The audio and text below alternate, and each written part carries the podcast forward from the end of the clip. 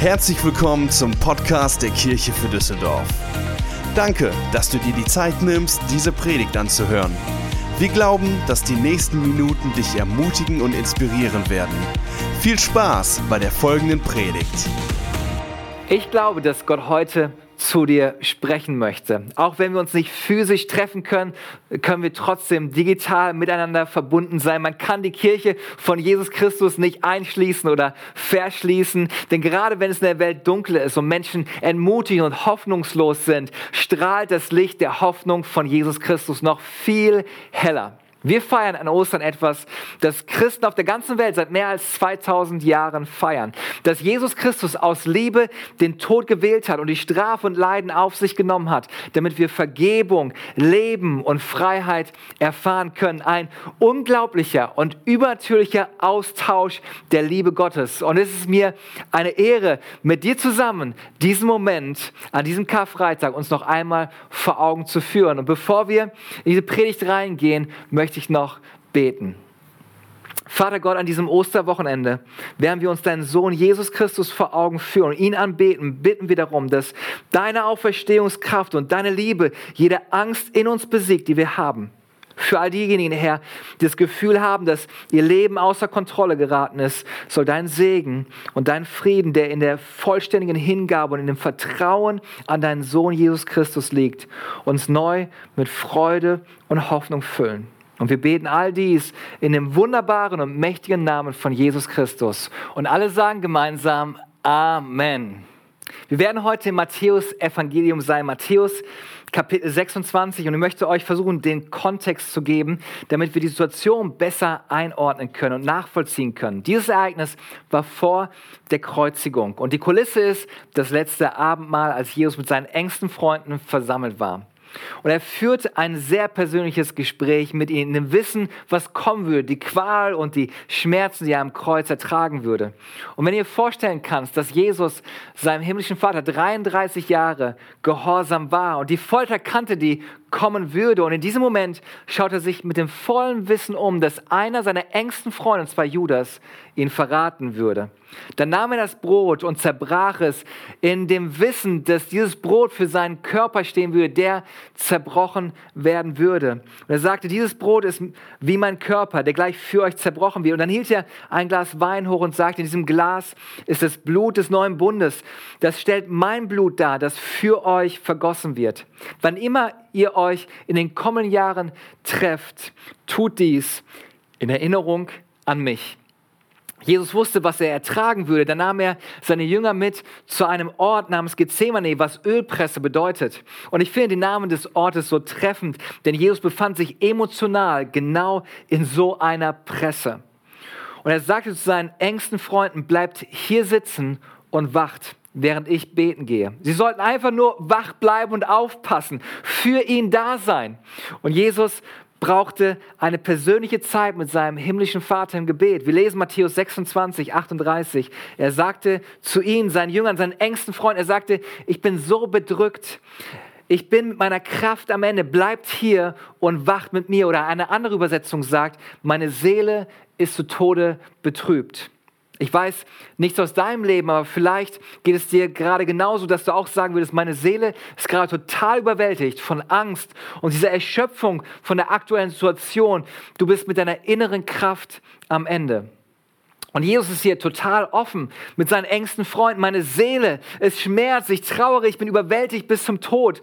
Das Lukas-Evangelium berichtet sogar in Lukas 22, 44, in seiner Todesangst betete Jesus noch angespannter und sein Schweiß tropfte wie Blut auf dem Boden. Er ist in innerer, purer Qual. Matthäus 26, 39.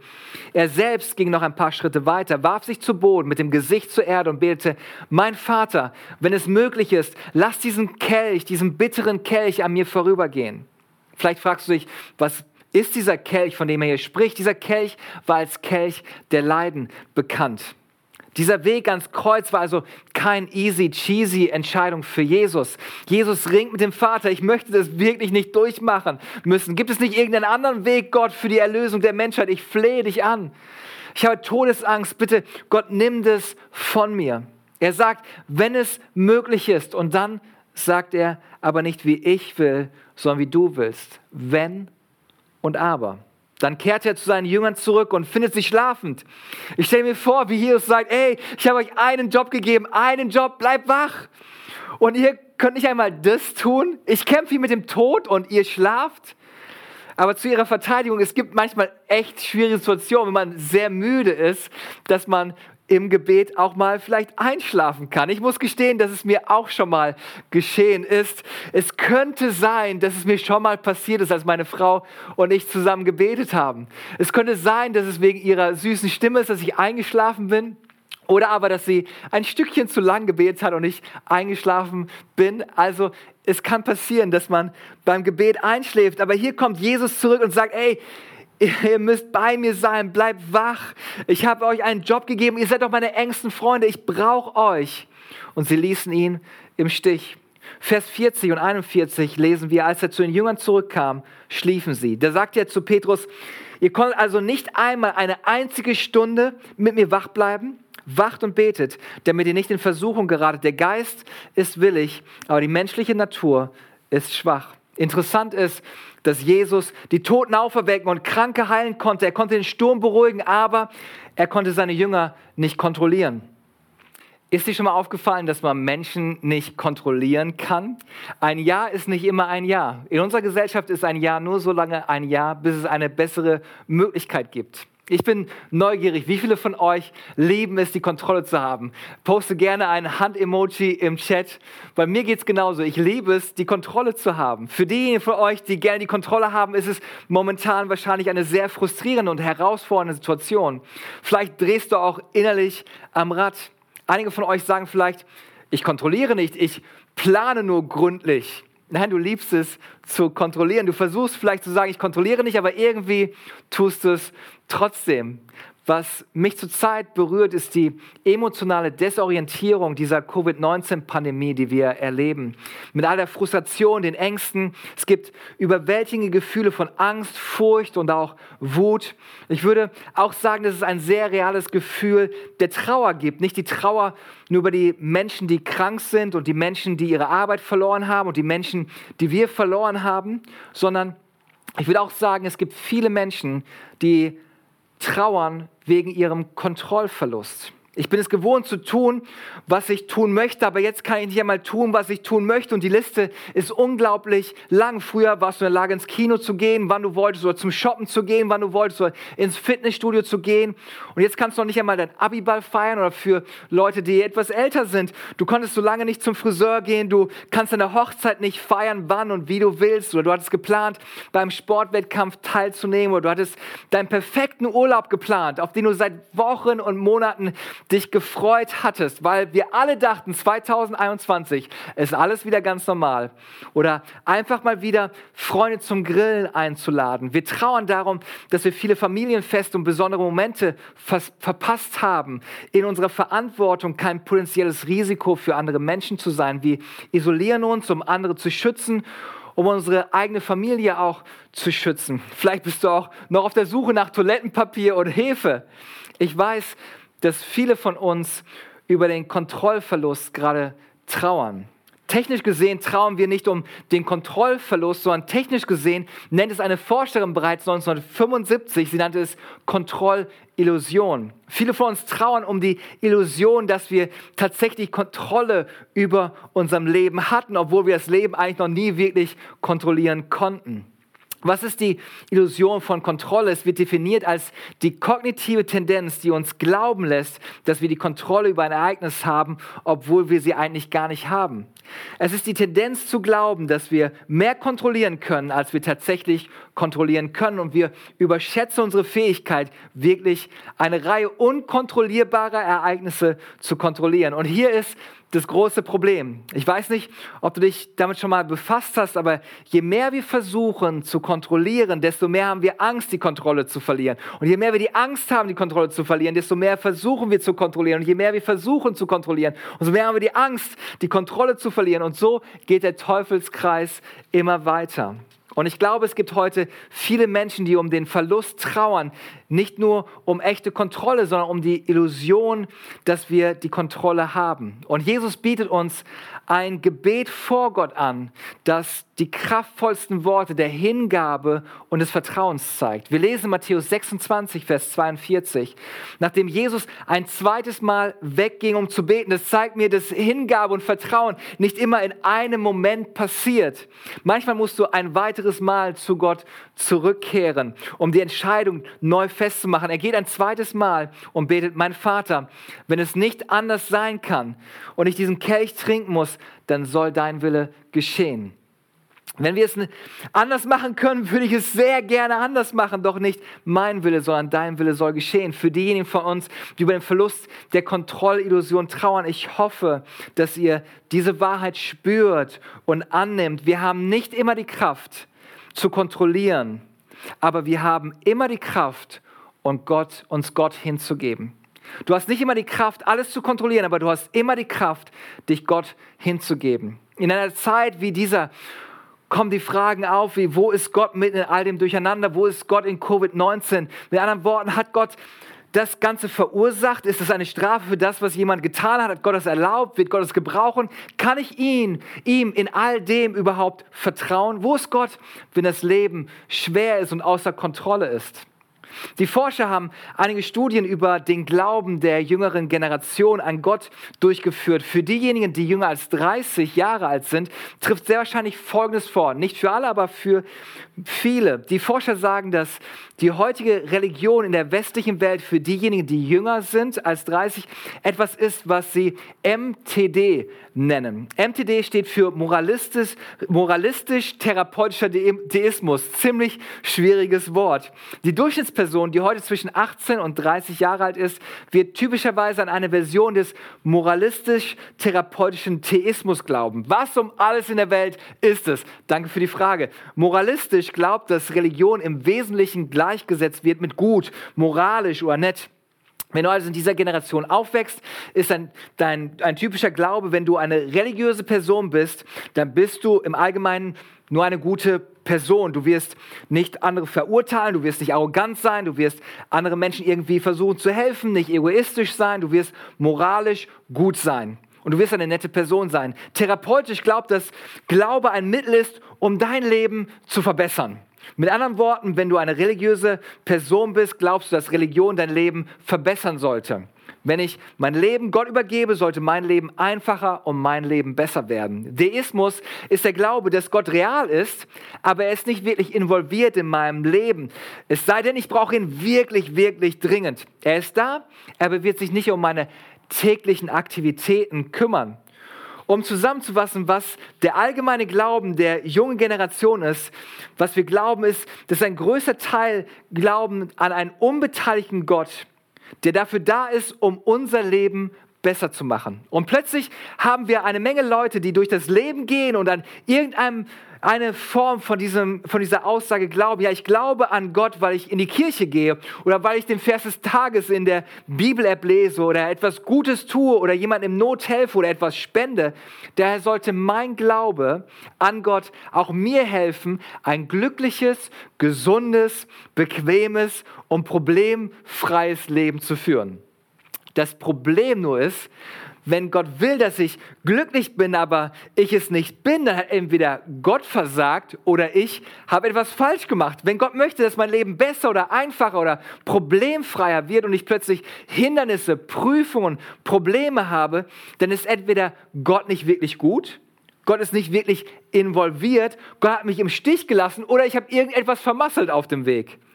Deshalb sagen so viele Leute, Stefan, ich habe es mit Religion versucht, ich habe es mit Gebet versucht. Ich war auch einmal bei Church Online in dem Gottesdienst mit dabei. Ich habe es mit Kirche probiert und es hat für mich nicht funktioniert. Das Leben war immer noch so schwer. Ich habe versucht, Christ zu sein, ich habe versucht, spirituell zu sein, aber das Leben ist immer noch kompliziert. Was ist, wenn ich mich Gottes Willen hingebe und wenn ich dann trotzdem fünf weitere Jahre als Single bin? Was ist, wenn ich mich Gottes Wille hingebe und er meine Migräne nicht sofort heilt? Was ist, wenn ich versuche, Gott zu suchen und ihm nachzufolgen, aber er macht meine Ehe nicht besser und mein Mann dreht noch weiter am Rad? Was mache ich, wenn ich Gottes Willen suche und ich versuche, Jesus Christus nachzufolgen? Ich bete für seinen Willen und das Leben wird irgendwie nicht leichter. Wenn es um Gottes Willen geht, ist Gottes Willen selten einfach, aber immer gut. Der Wille Gottes ist selten einfach, aber er ist immer gut. Es mag sich im Moment nicht einfach und gut anfühlen, aber unser Gott arbeitet in allen Dingen. Römer 8, Vers 28 sagt, das eine aber wissen wir, wer Gott liebt, dem dient alles, was geschieht, zum Guten. Sein Wille ist selten einfach, aber er ist immer gut. Tatsächlich war es für Jesus überhaupt nicht einfach. Und wenn wir eine Generation vor ihm äh, schauen, war es für die Mutter von Jesus, für Maria auch überhaupt nicht einfach. Wenn du die Geschichte nicht kennst, dann schau gerne unseren Heiligabend-Gottesdienst noch einmal an. Die Weihnachtsgeschichte, die wir im Lukas-Evangelium lesen, geht wie folgt. Ein Engel erscheint Maria und sagt ihr, du wirst schwanger werden, du wirst einen Sohn zur Welt bringen, sein Name wird Jesus sein und er wird der Retter der Welt sein. Und sie betet im Wesentlichen dasselbe Gebet der Hingabe und des Vertrauens, was Jesus gebetet hatte. Jesus sagte, dein Wille soll geschehen. Und Maria betete, möge es geschehen nach deinem Wort. Ich gebe auf, was auch immer mein Wille ist. Ich will dein Willen, Gott. Und wir sind ermutigt, genau das Gleiche zu beten im Vater unser. Dein Reich komme und dein Wille soll geschehen. Wie einfach war es für Maria damals. Für uns gesehen war sie ziemlich erfolgreich. Sie gebar den Sohn Gottes und sie hat Jesus großgezogen. Er war der perfekte Sohn. Er war immer gehorsam. Wer hätte nicht gerne den perfekten, gehorsamen Sohn zu Hause? Und was war ihre Belohnung. Sie sah zu, wie ihr Sohn nackt ausgezogen an das Kreuz genagelt wurde und für die Schulden litt, die er nicht begangen hatte. Und wie ihr Sohn seinen letzten Atemzug am Kreuz atmete und sie nichts tun konnte, um es aufzuhalten. Gottes Wille ist nicht immer einfach, aber er ist immer gut. Jesus er hatte niemand etwas Unrechtes getan. Er war völlig ohne Schuld in jeder Hinsicht, heilig und vollkommen und wurde von seinem besten, einen seiner besten Freunde verraten, überliefert, gnadenlos geschlagen. Als sie ihn schlugen, hatten sie große Siegelringe an und sie schlugen ihn immer wieder ins Gesicht, sodass sein Gesicht völlig entstellt war. Sie schlugen auf seinem Rücken mit einer Peitsche, die Glas, Knochensplitter und Steine in den Ledern hatten, bis sie schließlich nach mehreren Hieben auf seinen Rücken die inneren Organe sie wahrscheinlich freigelegt hatten. Mit dem Verlust von ebenso viel Blut, um noch am Leben zu bleiben, zwangen sie ihn, ein Kreuz zu tragen. Sie schlugen Nägel durch seine Handgelenke und durch seine Füße, zogen ihn nackt aus und hängten diesen unschuldigen Mann auf, der nichts anderes tat, als Liebe an einem Kreuz zu zeigen. Und dann spuckten sie ihn an und verfluchten ihn. Interessant ist, dass Jesus die Macht hatte, in der Situation die Kontrolle zu übernehmen. Er hätte einfach beten können und Legionen von Engeln wären gekommen und hätten ihm gedient. Wenn ich das gewesen wäre, ich hätte Legionen, ich hätte tausend Engel herbeigerufen und gebetet, dass all die Leute um das Kreuz ausgelöscht werden. Ich hätte für Hämorrhoiden für diese Leute gebetet. Jesus hätte die Kontrolle übernehmen können, aber stattdessen entschied er sich für Hingabe und Vertrauen aus Liebe. Er ließ die Kontrolle los und er vertraute Gott. Und was hat Jesus getan? Als die Schöpfung den Schöpfer verspottete, blickte er zum Himmel und er betete, Vater, vergib ihnen, denn sie wissen nicht, was sie tun. Und er rief, es ist vollbracht. Ich habe getan, wozu du mich gesandt hast. Und im letzten Teil der völligen Hingabe sagte Jesus, in deine Hände lege ich mein Geist. Und er gab sein Leben. Und in dem Augenblick verdunkelte sich der Himmel, die Erde erzitterte, es gab ein Erdbeben, der Vorhang im Tempel zerriss und die Jünger verstreuten sich. Gottes Wille ist nicht immer einfach. Aber drei Tage später zeigte unser Gott, dass er immer gut ist, egal was passiert, Gott ist immer gut. Und er sieht weiter, als wir sehen. Seine Gedanken sind höher als unsere Gedanken. Als einige Frauen zu dem Grab gingen und sie ankamen, war der Stein, der den Körper im Grab schützen sollte, nicht mehr da. Er war weggerollt worden. Und als sie in das Grab schauten, um den Leichnam von Jesus zu suchen, war er nicht mehr im Grab, wo unser Gott Jesus vor den Toten auferweckt hat und den Tod, Hölle, Sünde und Grab besiegte. Bevor es die Erlösung für uns gab, gab es das Opfer für ihn. Es war nicht einfach, aber unser Gott ist immer gut. Und warum hat Gott das getan? Damit jeder, und das schließt dich und mich mit ein, wo auch immer wir sind, wenn wir den Namen von Jesus anrufen, dass wir gerettet werden. Und in diesem Namen von Jesus wird sich eines Tages jedes Knie beugen müssen und bekennen müssen, dass Jesus Christus der Herr ist zur Ehre Gottes des Vaters. Und was wird unser Gott im Himmel tun? Er wird deine Sünden vergeben. Er wird deine Zerbrochenheit heilen. Er wird deine Schande beseitigen. Er wird dich brandneu machen. Du wirst nicht nur eine bessere Version von dir selbst, du wirst ganz neu. Das Alte ist vergangen wegen der unaussprechlichen Gnade und Liebe und Güte Gottes. Unser Gott hat etwas für dich getan, das du hättest niemals für dich selber tun können. Du konntest dich nicht selber retten, du konntest nicht gut genug sein, du konntest nicht gerecht genug sein. Und deshalb sandte Gott Jesus Christus, der ohne Sünde war der für uns zur Sünde wurde. Jesus wurde für uns zur Sünde am Kreuz und vergoss sein unschuldiges Blut, damit uns vergeben werden kann. Jesus machte nicht böse Menschen gut, sondern er machte tote Menschen wieder lebendig. Die Kirche kann sich vielleicht nicht physisch gerade treffen, aber wir treffen uns digital. Wir sind auf der ganzen Welt als Hoffnungsdealer, als Lichtgeber, als Liebensspender verteilt. Und das sind wir aufgrund der Gnade und der Liebe von Jesus Christus, die er am Kreuz gezeigt hat. Du hast nicht immer die Kraft, das Leben zu kontrollieren, aber du hast immer die Kraft, dich Jesus Christus hinzugeben und ihm zu vertrauen. Die Frage ist, was versuchst du gerade zu kontrollieren, dass Gott will, dass du ihm hingibst? Was versuchst du zu kontrollieren, dass unser Gott will, dass du ihm anvertraust? Ist es deine Beziehungen? Ist es deine Gesundheit oder die Gesundheit von jemandem, den du sehr lieb heißt? Sind es deine Finanzen, dein Job, dein Bankkonto, deine Aktien? Ist es deine Zukunft, was passieren wird? Wohin gehen die Dinge, Gott? Was versuchst du zu kontrollieren, das du nicht kontrollieren kannst? Vielleicht deine Kinder. Eines der Dinge, die mir klar wurde in der Vorbereitung, ist, dass es keine teilweise Hingabe gibt. Es gibt keine halbes Vertrauen in Gott. Man kann nicht sagen, dass ich mich zu 82,3 Prozent Jesus hingegeben habe. Nein, entweder hast du dich hingegeben und Du hast Gott vertraut oder du hast ihm nicht vertraut und dich nicht hingegeben. Du kannst nicht einfach sagen, ich werde Gott einige Dinge anvertrauen, aber ich werde ihm nicht alle Dinge anvertrauen. Ich vertraue darauf, dass er mich rettet, aber ich werde ihm nicht meine Kinder anvertrauen. Ich vertraue darauf, dass er vielleicht mich in den Himmel bringt, aber ich vertraue ihm nicht meinen Job an oder meine Gesundheit an. Der Schlüssel liegt in zwei Worten, die Jesus gebetet hat. Es gibt zwei Worte, die unglaublich wichtig sind. Es sind die Worte wenn und aber.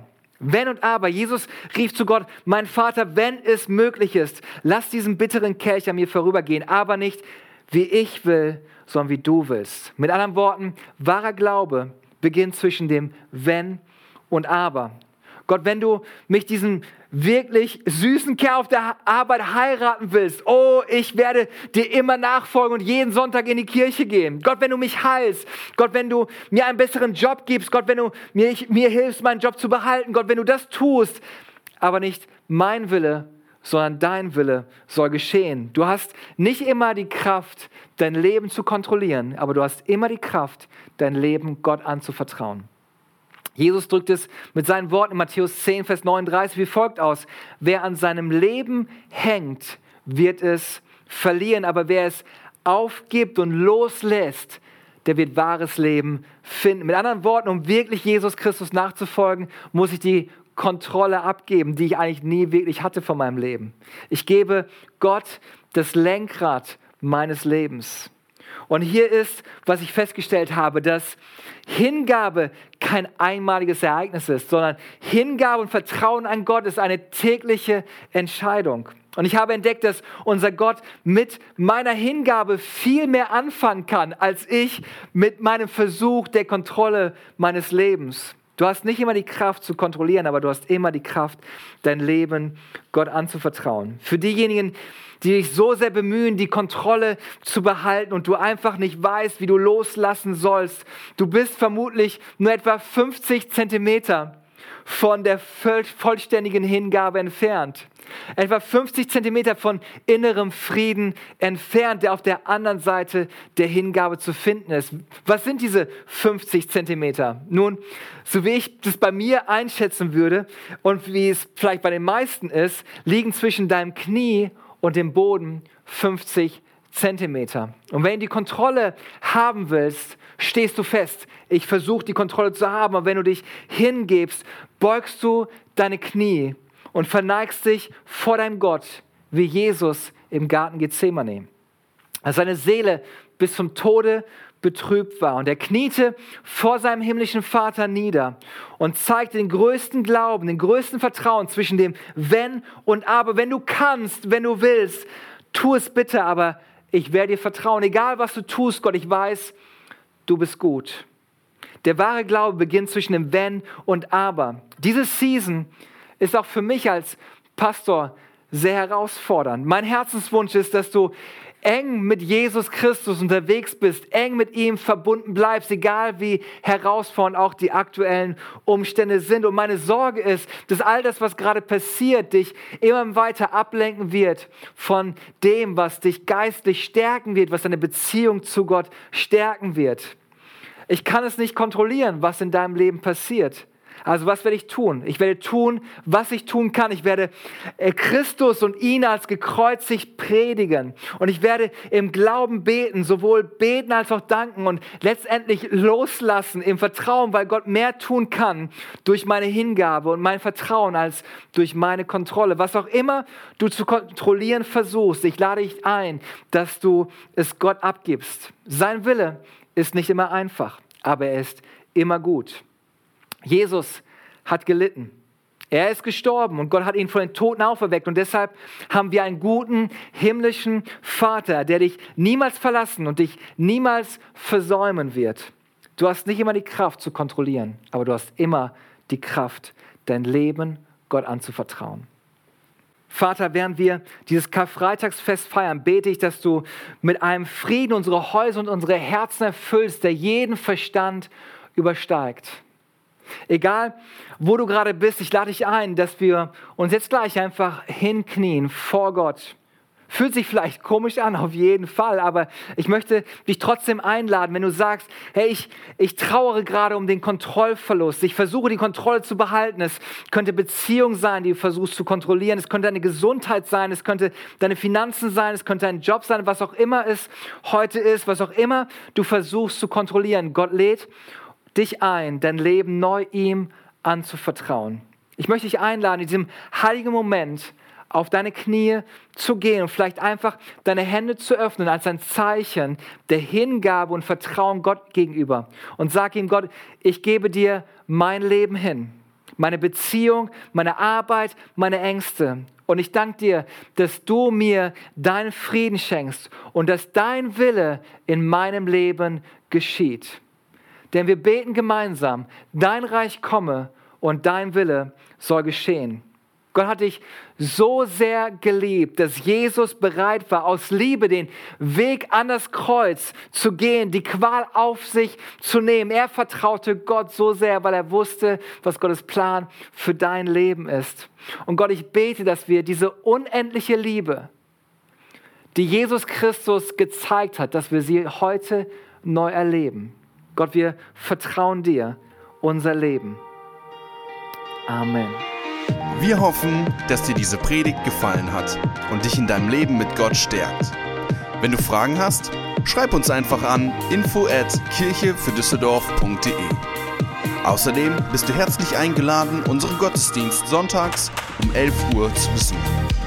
Für weitere Informationen zu unserer Kirche besuche unsere Website kirche für Düsseldorf.de oder folge uns auf Instagram. Wir freuen uns, dich kennenzulernen. Bis bald!